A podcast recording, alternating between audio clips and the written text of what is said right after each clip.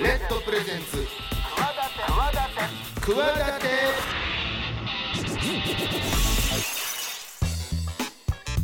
皆さんこんばんは。パーソナリティの大岩良正史です。こんばんは。金良雲です。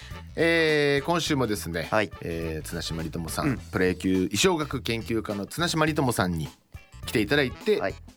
野球のデザイン研究家そうですね。はい。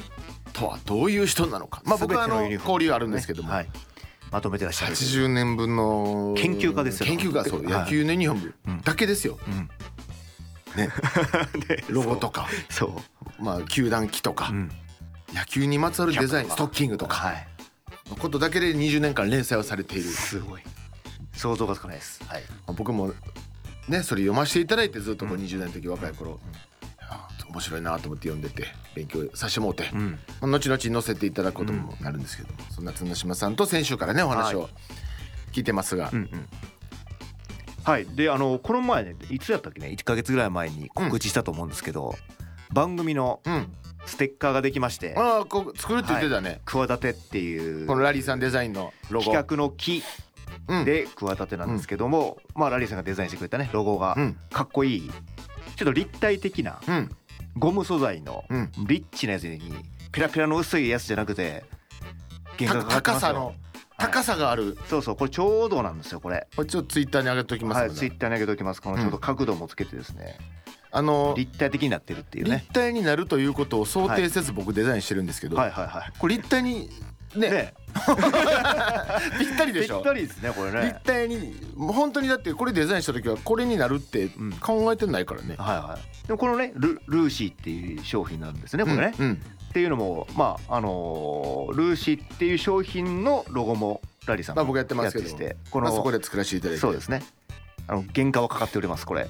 まあそれだけペラペラのやつじゃないもん ペラペラじゃないんであのこれだからあれですよ。メールとかね送っていただいて。そうですね。まあいろいろ読ませていただいたりとか、はい。もしそういうのあれば採用されたた方にはこれをお送りさせていただくんで、はい。そう思ってますんで、どしどしと。そうですね。どういうものかはまたツイッターとかうん。ホームページに上げさせてもらうんで見ていただければと思いますね。はい、さあ、えーね、この後また綱島さん来ていただきますが、この番組企て私スポーツデザイナーでボイスアクターの大岩良正史と起業家の金良でお送りしております明るい未来企て番組です。世の中の常識にとらわれずに企てている方をゲストにお招きし未来への企て語っていただきますチャレンジしている人もこれからの人も目から鱗何かの糧になるような番組になればいいなと思い今週も綱島理友さん来ていただいてはい、お話を伺っていこうと思っておりますのでお楽しみに。レッドプレゼンツ企て。私大岩良正史と金良雲が22時50分までお送りしています。企て会議室このコーナーではゲストの成功体験や失敗談などのエピソードをお聞きし未来への企て語っていただきたいと思います、えー先週に引き続き今週もゲストはプロ野球衣装学研究家の綱島理友さんです、えー今週もよろしくお願いします。よろしくお願いします。お願いします。あの先週も、綱島さんのこう反省をね、伺おうと思っていたのにやっぱり話終わっちゃったので。わざわざフリーまでしといて。ね振り回して。あの改めて紹介しますと、まあプロ野球80年以上の歴史の中に登場するいろんなユニフォーム、えーキャップロゴとかいろいろジャンパーとかプロ野球にまつわるデザイン、衣装学というのはまあデザイン学ですね。についてまとめられて連載されて本にも出されているそんな綱島さん。まあ、僕の、えーユニフォームデザインのことも見ていただいてるんですけども、そうやってそんなもう細かく先週ね、はい。お話伺ったように、もう事細かく調べられてるわけです、野球の日本の野球のユニフォームについて。まあもともと雑誌の編集の方ではあるにもあるんですけども、なぜそのプロ野球のそういうことをやるほどのオタクになったのかというこう至るまでのね。至るまでの僕もな、はい。自分でも自負あるんですけど、うんもうちょっと足元にも大先輩ですね。及ばない大先輩が どのような少年時代を過ごしてきたのかというところからですね、ちょっと伺いたいんですけどもあの僕の手元にある資料でいくと神奈川県横浜市出身。うん。というところまでしか。育ったのはね、でも、はい。えー池袋なんですよ。ああそうなんですか、小学校は池袋。うんほうほうほうほ生まれが。生まれは横浜横浜。でまた横浜に戻るんですけどね。ううんうんうんまああのー最初のねプロ野球。ちなみにこれそうですね1954年のお生まれなので、うん。まあ、ベイスターズファンのがとしては1960年に優勝してるからその6年前ですよねお生まれになられたそうそうそうそうですね、はあはあはだからまああのー小学校の3年の時にね、ん。あの父親がソフトボールの試合に連れてってくれたんですよ、はい。自分がやる。あ草ソフトボール。はい。ソフトボール、はい。でそれやった場所がね今の、まあ、等々力競技場のところにあった川崎のね、はいはい。あそこにね太陽ホエールズの練習場があったんですよ。えジャイアンツと対岸ってことですか？対岸対岸。はあはあはあであのねその練習場って後にロッテに変わったりもするんだけど、まあ、当時は太陽ホエールズの練習場で、そこのグラウンドで親父たちがソフトボールの試合やってて。ただねやっぱ親父たち試合見てても面白くないんだよ。なんかね今考えると投球練習場だと思うんだけど、緑色の壁があるところがあって、そこにねボールぶつけて遊んでたんですよ、はいはいはい。そしたらねなんか知らないけど外国人が来てね、ちょっとああの投げてみろみたいな感じのあれだったら投げて、で何球かキャッチボールやったんですよ。はい。だからね親父がそれを見てて後でね「お前あの誰とキャッチボールしてたかし分かるか?」って言われて「いや分かんない」っつったらフランシス・アグリーっていう選手だったんですよ、大洋ホエールズ、はい。で小学生の3年生で、あプロ野球選手とキャッチボールしちゃった。みたいな感じこれはでかい。ですねたまたまいらっしゃったんですか、そうそうあのまあなんだろう。オフオフの時だったと思うんで、そこからじゃあもう太陽ホイールズそファン大洋ホエールズファンになったんですよ。はあただそれが昭、まあ、1963年。はい太陽ホエールズが優勝したのは60 60年。年。はい。三原監督のもとで。なるほど。それが3年間に合わなかった。でそっからの太陽ってまあゆまあそのファンになった時は、まあ、さ64年はね、えー、と阪神タイガースと首位を争う、まあ、あのデッドヒートしたりして、結構強かったんですよ最初の頃は。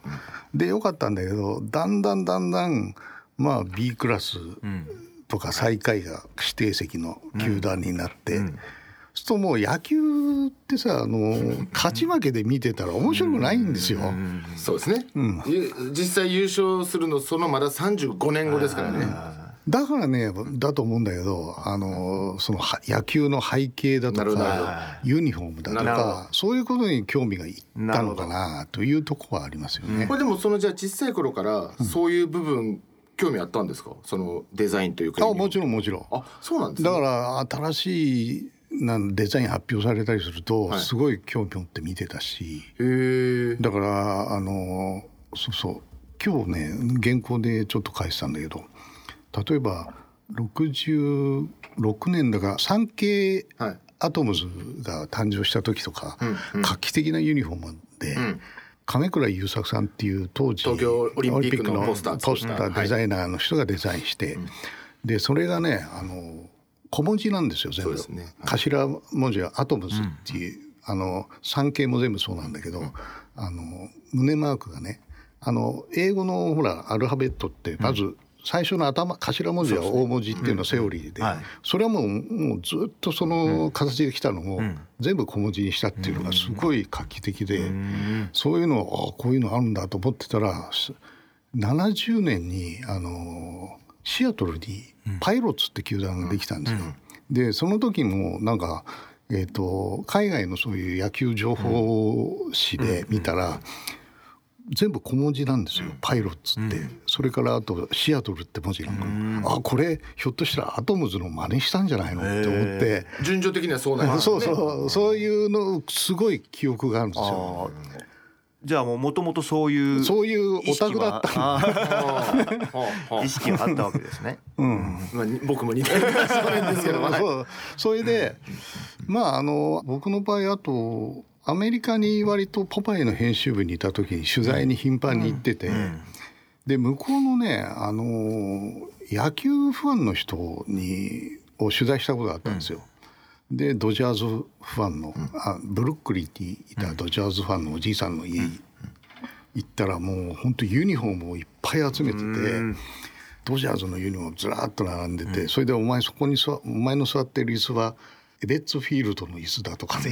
椅子をだからエベッツフィールドってのは、あのブルックリンにあった球場の。ドドジャースがロスに移転する前ブルニューヨークにあって、その時の本拠地球場がエベッツフィールドっていうところで、でそそうそうそうそう。客席だったんですそう。へえであこういう野球の楽しみ方あるんだって、だから当時はまだね日本はねはもう野球っつうとはい。勝ち負けだけなんですよ、はい。ビール行ってやじ飛ばしてぐらいの感じの。うん、だからこういう自分みたいな方向性も間違いじゃないんだなってその時確認してなるほど、たことはあった。や野球カードぐらいですか？あったそういうコレクションできるような。あそうだね。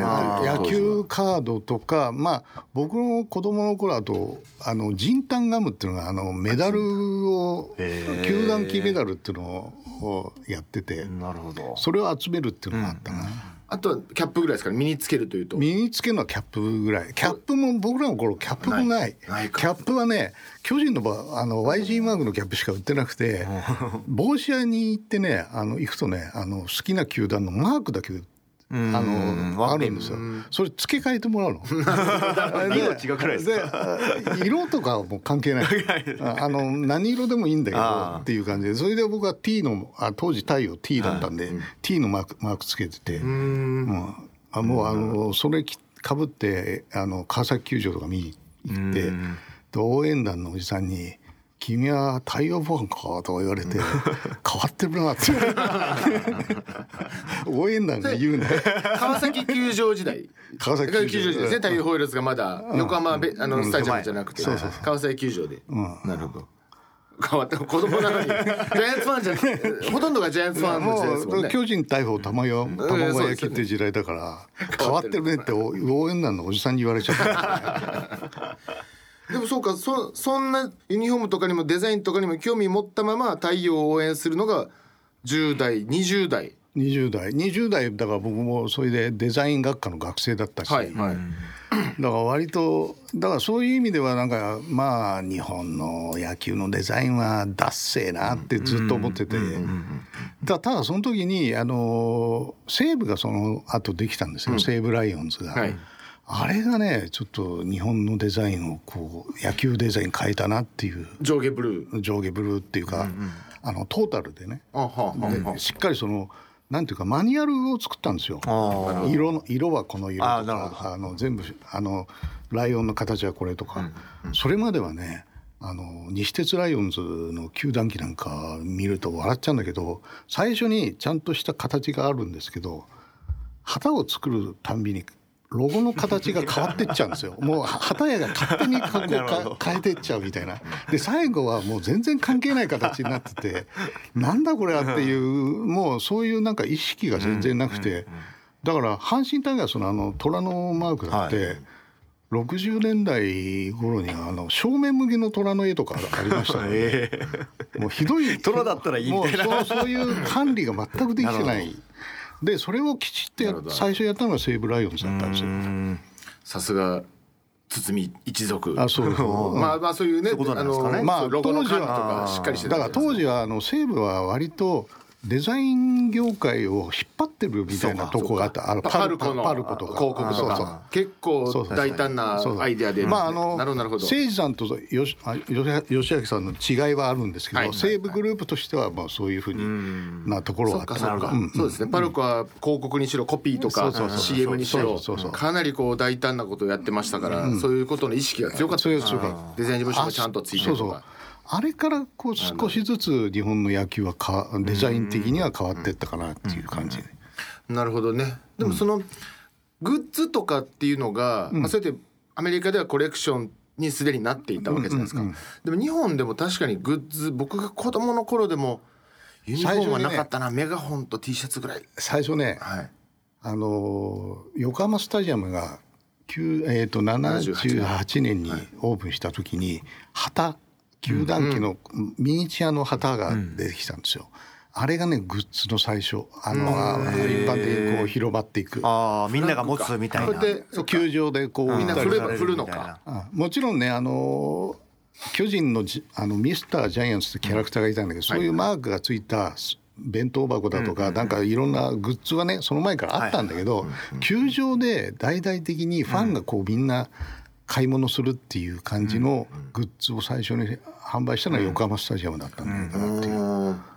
それまではじゃあそっか。確かに昔の映像とか見てもファンの人が何かを身につけてるとかってあんまないですよね。であの野球帽とか、それからね最初はねハッピハッピー、ー応援ハッピー。ハッピー。日本っぽいけど。ありました。ありました。ハッピーだった。らこ今年だか80年ら代前半とかあった。日ハムがハッピーをなんかグッズでやってるけどあれは日本の応援の原点だよね。なるほど。だからまあ応援団の人とかも来てたりとか、まあお祭りみたいな感じイコール日本だとハッピーだったんですかね。で球団のカラーにしたりロゴを背中に入れたりとか、それがねやっぱね野茂がアメリカ行って、アメリカの映像がそのまま入ってくるようになってきてちょっと向こうはユニフォーム着てて、ね、かっこいいんだよ、ね、ハッピーじゃねえぞと。ハッピーじゃねえぞ。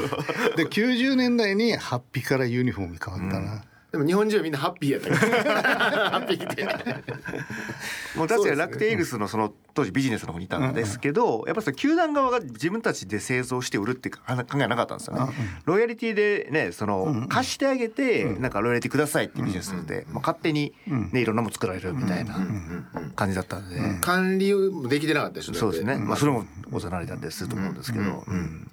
だそうそっか。綱島さんはじゃあその後大学生、えー日大の芸術学部から出版社、出版社入って。それが今のまあマガジンハウスなわけですよ。まあまあ小さい出版社が入って。あ最初は違うんですね。うん。はいはい。でその後マガジンハウスに行ったんですけど、うんやっぱりでもそういうところでまあどっちかというとサブカル系とかそういうことそうどっをちかというとサブカル系のコラムを書いてたっていう感じですよね、もうコラムニストだったんですね。編集作業というより。いや編集やりながらコマコラムニストっていう感じ。じゃあなんか特集立ててそれの取材して記事にしたプラス？プラスまああのそのやっててそのうち他の会社の仕事を結構ねあのポパイとかでまああのスタッフなんだけど、連載持ってたりして、で外からそれを見た人からなるほど。こう仕事が来るようになって、外の仕事がだんだん増えてっちゃったっていう、そういう感じだったんですよ。それは OK なんですか？マガジンハウスにいながら。あそれは OK だった。あ OK だった、うん他社で連載をする、そう。うん。あ OK だ。ねポパイでもじゃあご自身の名前出してそうそうそうコラム書いてコラム書いてて、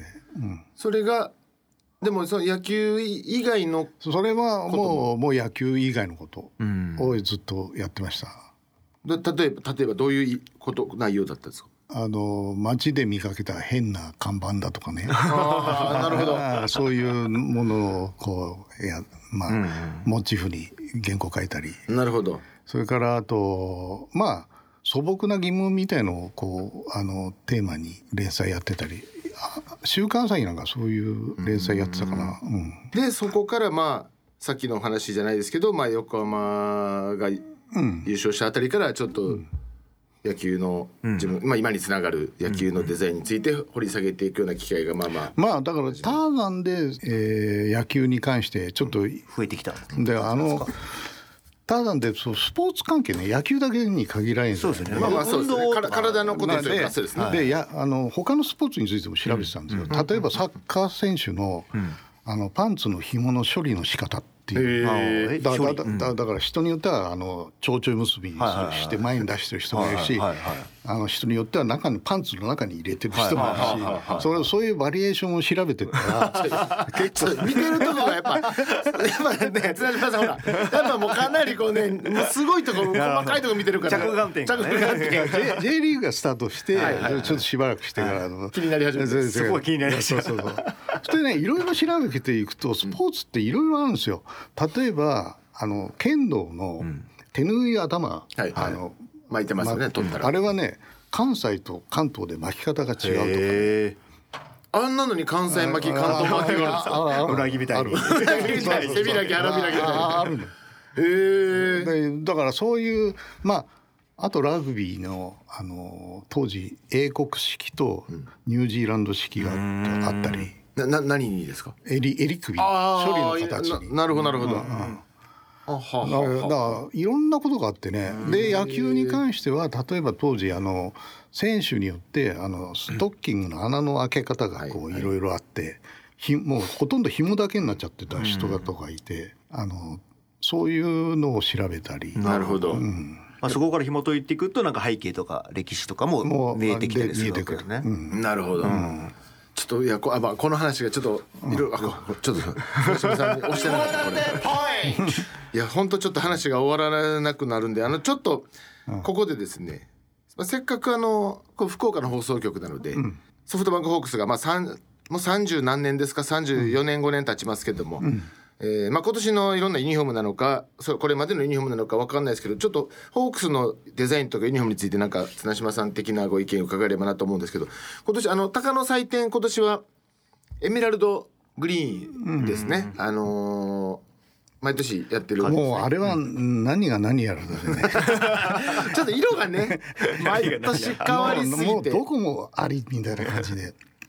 本当に2年同じ色がないから、もうこれ十何年十何色バリエーションがあるというか。さすがにちょっとスタンドがえらいことになってるっていうね、要するにあお前去年の俺今年のお前な 3年前のってなると全部こうね、色が違うんで、ヤクルトはもう違うけどき緑は緑なので、透明は透明にはもうちゃんといつのやつを着ても緑になるんですよ、あとあのホークスでいうと今年さ何十周年ユニフォームみたいなのありますね、黒に、あれ何色ですか？銅銅みたいな色のやつ、で南海ホークスのロゴつけてますもんね、あのまあ今竹だかっていう。はい今竹。うん今竹。七郎。七郎さんのはい。デザイン、あのオオーバンドってゴムの輪ゴムの箱あるでしょ、はいはいはい。茶色に、はいはい昔ながらのデザイン、ね。何のロゴとかを作った人が、メメンソレータブの。アメンソルタムですか、南海ホークスのあのホークスのロゴを作った人で、それを今年の国的いやなイベント復刻じゃないけど、ま新しく混ぜたというか、あのマークをね、あの鷹のマークがあって、それを使ってますよね。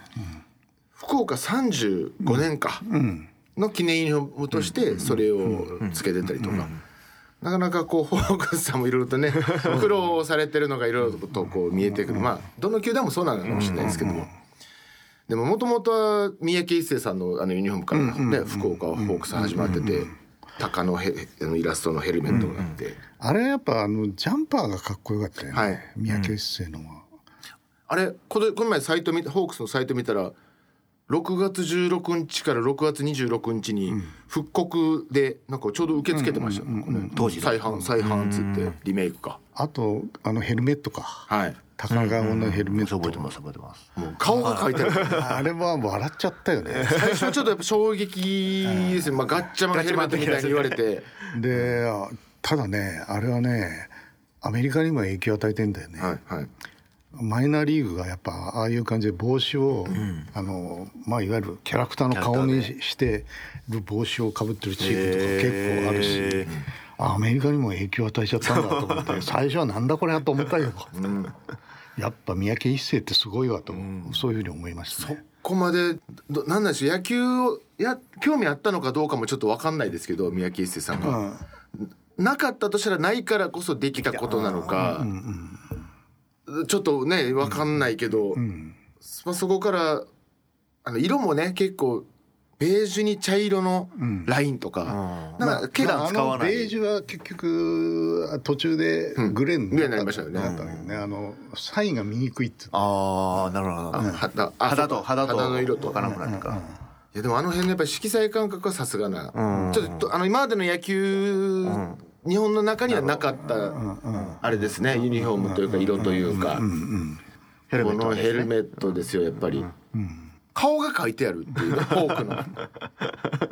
そうみこれ多分知らない方今音だからわからないよ。音声だけだからわからないよ。いや思ったより顔が書いてあるっていう、まあ、このキャップはあれはないで違いますけども。これは復遊びで復刻されてるやつですニューエラが作ったのね、だこれが最初結構衝撃的でしたけどね、でそこからまああの福岡ドームができて、えー FDH っていう表現に変わって、まあ、そこからはまあ王さんとかか、まあ、シンプルな感じのオレンジと、まあそうですね。かっこいい有料だったと思うけど、ね、シンプルでそうですよね、まさかあの世界の王さんがホークスのユニフォームを監督になるなんてっていう、ねえだから復刻で南海ホークス復刻した時に、王さんが南海のユニフォームを着てるのを見て、僕らも南海と巨人の日本シリーズずっと見てきた世代だから、本当ですよね。なんか本当信じられないなっていう、ね。そういう感じだった。気持ちになるんですかね。うんうん。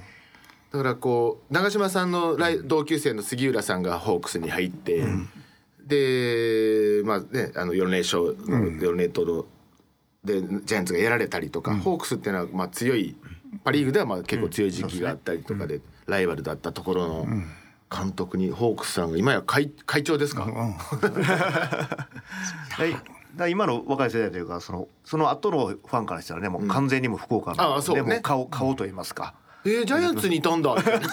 王さんってみたいな。だからもうなんかそうそう僕子供の頃友達がね長嶋さんと王さんにあの返信用の封筒を入れて、あのサインをお願いする手紙を出したやつがいて、はい。だから長嶋さんからは返ってこなかったけど王さんから律儀にサインが返ってきてそれでそいつと野球場に行ってあの後楽園行った時に、そいつがお王さん練習してるので「ありがとうございます」っていうふうに手振って言ったら王さんが「あ君か?」みたいな。感じでそういう話が。えー、なんかお性格を表すというか。そうですね。なんかねあの僕迷宮会の仕事でお二人とお会いして、お二人に同じことを、まあ、その写真撮ってくださいサインお願いしますって言ったらあのお二人ともサインと写真いただきまして。長嶋さんもなんかだ僕だけあ後ろカメラマンとかいろんなスタッフがいて「君たちはいらないの?」って言って。いいんですか？でももちろんいただきます」って言ってそれでみんなもらってましたけど。あのもう書くよ。どうぞどうぞって言って言ってくださいましたけど。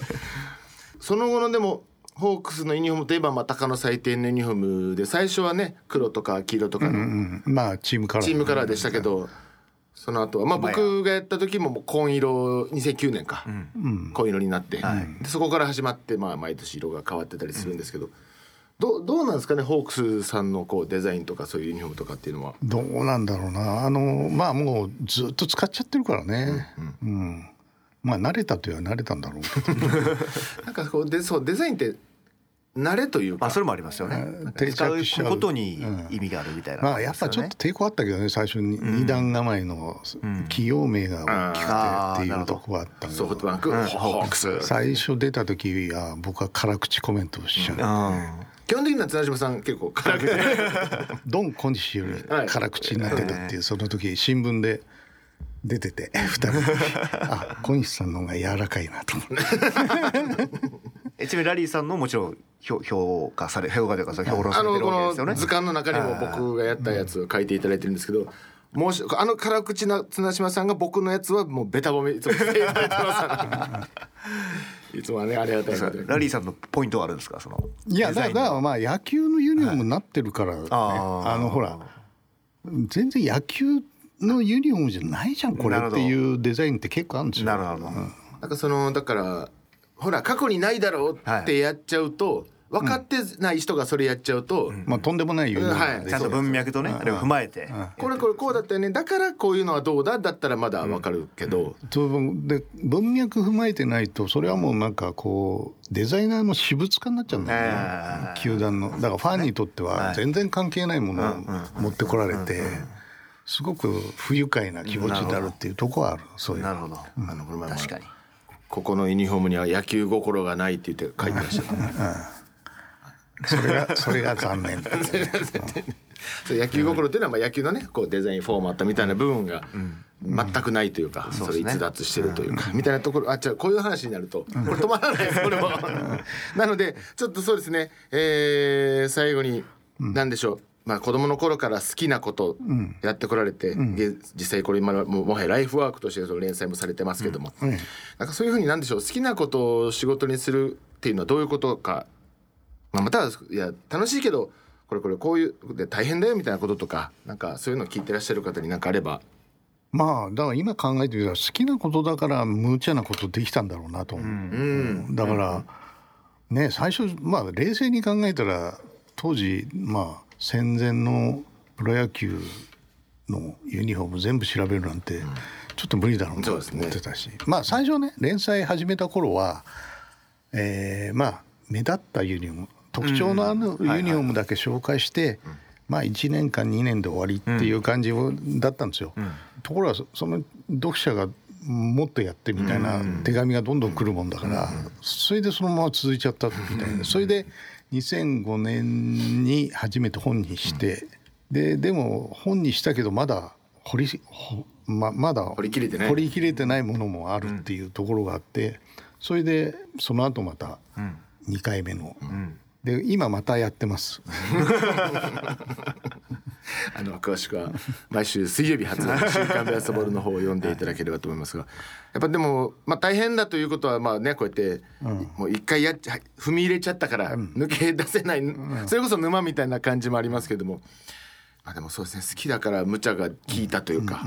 もうね本当調べてると朝10時ぐらいからベースボールマガジン社行ってで夜夜もまあみんなが帰るまで、うんあの家いてそれで調べてみたいなそんな生活ずっとやってたから、じゃあもう今後もあれですか新しく始める何かというよりもそれをもうあとはもうどんどんどんどん。まだまだ続けていくという。そそうですね。だからまああとは媒体で例えば YouTube をやってみたりとか、そういうことはやろうかなとはいう感じではあるんだけど、そうですね。綱島さん YouTube でユニフォーム解説もされてるので、よかったら皆さんぜひ見てみてください、えーちょっと2週にわたってお話を伺ってまいりましたがちょっと本当はいっぱいあるんですよ。当然違うお話ししたいことあるんですけれどもお時間がやってきてしまったのでちょっとこの後も他のコーナーでお付き合いいただければなと思います、えー先週今週お迎えしたのはプロ野球衣装学研究家の綱島理友さんでした。ありがとうございました。以上企て会議室でした。レッドプレゼンツ企て私大岩良理正史と金良雲がお送りしております。番組ではメール募集しております。クワアットマーク RKBR.jp KUWA アットマーク RKBR.jp お待ちしてます。奇跡体験あの日のビッグバンバカ野郎。このコーナーは誰しもあの偶然の瞬間がなかったら今の自分はないという出来事があるはずということでゲストのそんな奇跡のビッグバンが起こった瞬間とそこにまつわるエピソードをお聞きしていきます、えー今週ゲスト綱島理友さんのそんな奇跡のビッグバン。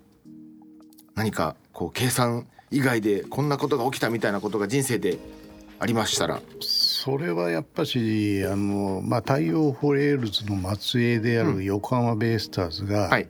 1989年に優勝したことです、98年。98年。はあはあはあ。権藤監督38年ぶり、マシンガン打線はいに優勝した、まああのまあ、30そうですね。もう38年ぶりっていうのも奇跡ですけど、うん。奇跡というか。9月9月に入ったら全部の試合見に行きましたもんね、でそれこそ最後の甲子園まで行っちゃって、最後そうですあの甲子園に最初ね行くって言った時にあの、まあ、一緒に行くってし何人かいたんだけど、僕が新幹線乗って走ってるうちに雨が降ってきちゃって、でまあ最初電話した甲子園に電話したら、いややる開催の方向でやってますみたいな電話だったんでそれで乗ったんですけど。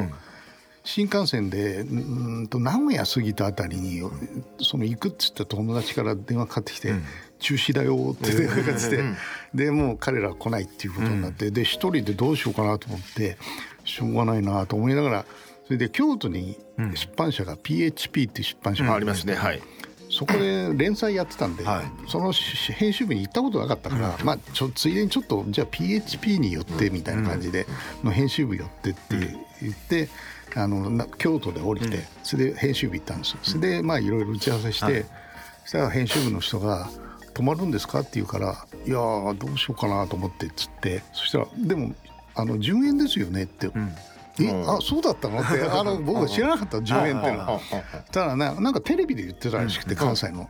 で10円ですよって言われてじゃああじゃあ泊まろうっつってそれで編集部がなんかホテル手配してくれてそれで泊まることができたんですけど、あの順で順延っていうのはど翌日？そうですね。翌日。スライスライドという。かそれで、はい。それで、その行ったらもう晴れ翌日は晴れてて、はあもう行ったらもうなんていうかな甲子園球場に青い帽子の人しかいないという。うんどこにこんなベイスターズファンがいたのか。そうそう。そうあ見たこともない。光景はもうね一回ぐらいしかないかもしれない。あの時そう言われてそのベイスターズファンがなえこどこにいたの？湧き出てきたみたいな。そう。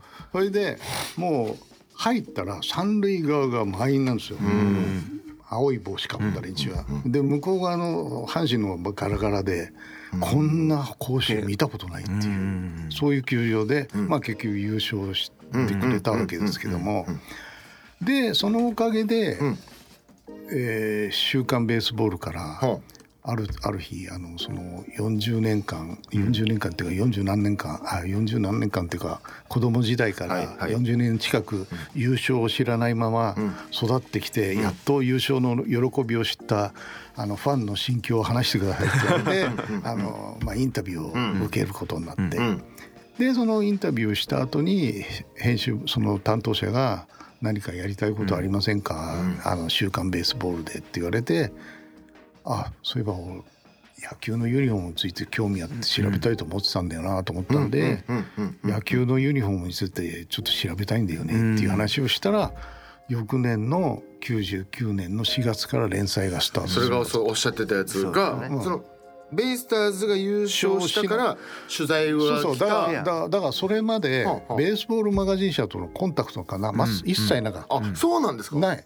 であのポパイにいた時一回野球の写真借りようと思ったんだけど、はい。剣もほろろに断られて、あそのなんかかわいそうだね感じ その時思ったんだけど。なんだったら印象悪いぐらいの感じだったんですね。ああそれが最初でいきなりもうじゃあなんかやりますか？って言われたんですか？そう。あじゃあ本当にベイスターズ優勝様々といそうれかがなければ、はいはいはい。これはなかった。な、うん。そうなんですね。うんうん。そっかだって取材も来てないしうん。なんか連載しますかなんて話もないないない。ならないし。もっと遡るとだからそのキャッチボールの一気がなければファンにもなってないし。そうそうそうそう。だからこのあのあお話ししたこのねれ野球の歴史を調べるにはギリギリのタイミングだったっていうのもそうそう。ベイスターズのおかげなんですね。これがまとまったのも。それでただそれでもう僕ね燃え尽き症候群になっちゃったんですよ。優勝した時に。優勝してもうね もう何もこう勝利、なんかし勝負に執着なくなっちゃった。あで逆に他のチームに対しての興味がまたすごく湧いてきちゃって、だからあのもう12球団公平に見れる視線になっちゃったっていうかなるほど。うんちょいろんなことがちょうどよかったですね なんだかいわゆるプロ野球ファンとして下脱したというかあそういう時と、なるほどです一つ執着がもうなくなったわけですね。なくなった。うん変な執着がなくなって、偏見、まあなるほど。こう偏った見方みたいな、はいはいはい。偏見はなくなって。逆に言うとだからそこから25年優勝してないのかもしれないですね。またそれで優勝争いしちゃうと綱島さんがベイスターズだけに集中しちゃうからそうですよ今ねこういろんなことを平等にできるように今もまあでも、ねやっぱあの時のねあれはもう味わえないと思うんで、この前も交流戦優勝しましたけども、別に単体 あそう。っていうか初優勝だったのに、まあそうかもう今や他のなんだろうそのベイスターズのことというか、いろんなことに他のる球団との付き合いもあるしね、あの僕はもう公平武士です、今、うん。僕と元元ベイスターズファンと言ってもいいのかな、あなるほどなるほど、そうか。いろんなこの本があるというかこの歴史がまとまってるのはあの優勝があったからだ。そう。あれはいろんな伏線がやっぱありますよね。でそのベースえー、と以前ポパイでユニフォーム調べたっていうのはどれぐらい時間経ってたんですか？その優勝するまでの間。いやそれこそ十何年ですよね、ぐらいの期間もありつつの話なんでまあねあの学生時代から古い雑誌を集めてたんですよ。野球雑誌が好きで。でだから昔のユニフォームってのはある程度はこう知識があったんだけど、でもいざ調べてみたらもうそれどころじゃなかった。もう泥沼。ああ本当に。もう今ズブズブで抜けれないから。もう全くもう。そうなるほどね。こんだけ野球の歴史がまとまってるあのデザインのね歴史がまとまってるのは98年のベイスターズの優勝がきっかけだったというお話でした。さあそんな、えー、綱島さんもですね、えー先週今週と2週にわたって来ていただきましたがここでちょっとお別れになってしまいますのでまたちょっと綱島さん機会があったらぜひぜひ遊びに来ていただければと思います。はい。あとあのこれからも僕がデザインするものをいろいろとね 見ていただいて、多分あの野球に沿っていくのでまたいい評価をいただければなと思いますんで、わかりまよろしくお願いしますはい。以上、えー、プロ野球衣装学研究家の綱島理友さんにお話を伺いました。ありがとうございました